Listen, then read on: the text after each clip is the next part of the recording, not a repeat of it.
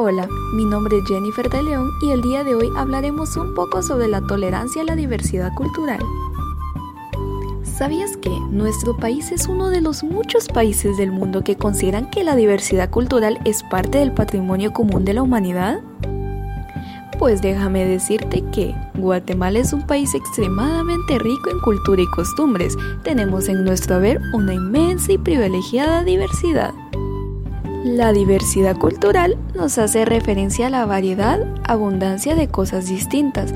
Una de las manifestaciones de la diversidad cultural es la diversidad de lenguaje, ideales, religión, el arte, la música, alimentación, entre otros muchos aspectos más.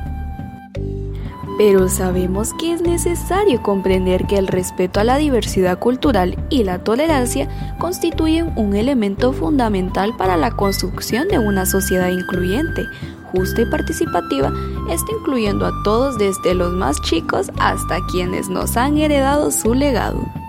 Por el contrario, debemos de tener en cuenta que existe el extremismo, el radicalismo, la xenofobia, el racismo, la discriminación, la injusticia, la marginalización o la aberración con respecto a los refugiados y emigrantes son signos violentos y negativos de la intolerancia que deben ser denunciados y por tanto oponerse a este tipo perverso de conducta.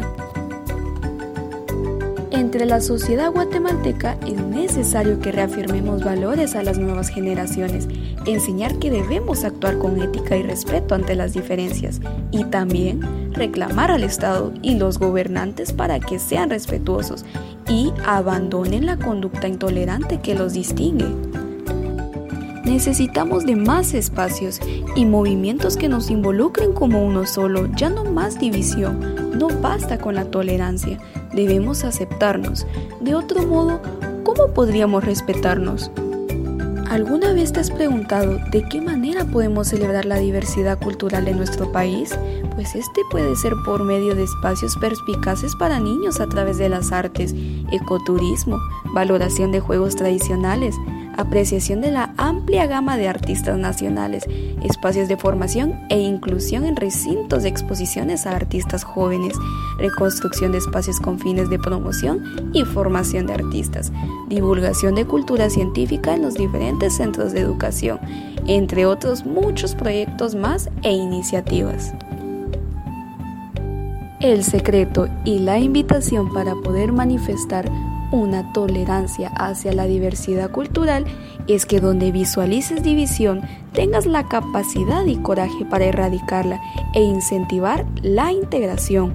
No puedes negar lo chilero que se siente ser parte de algo, ya sea una actividad, movimiento o una charla, que si bien todos los involucrados poseen diferentes ideales, tienen la capacidad de conectarse, aceptarse, tolerarse y aún así disfrutar al máximo de la experiencia, porque en esos momentos en los cuales tú te haces más rico, ya sea culturalmente, ideológicamente e incluso en varias ocasiones espiritualmente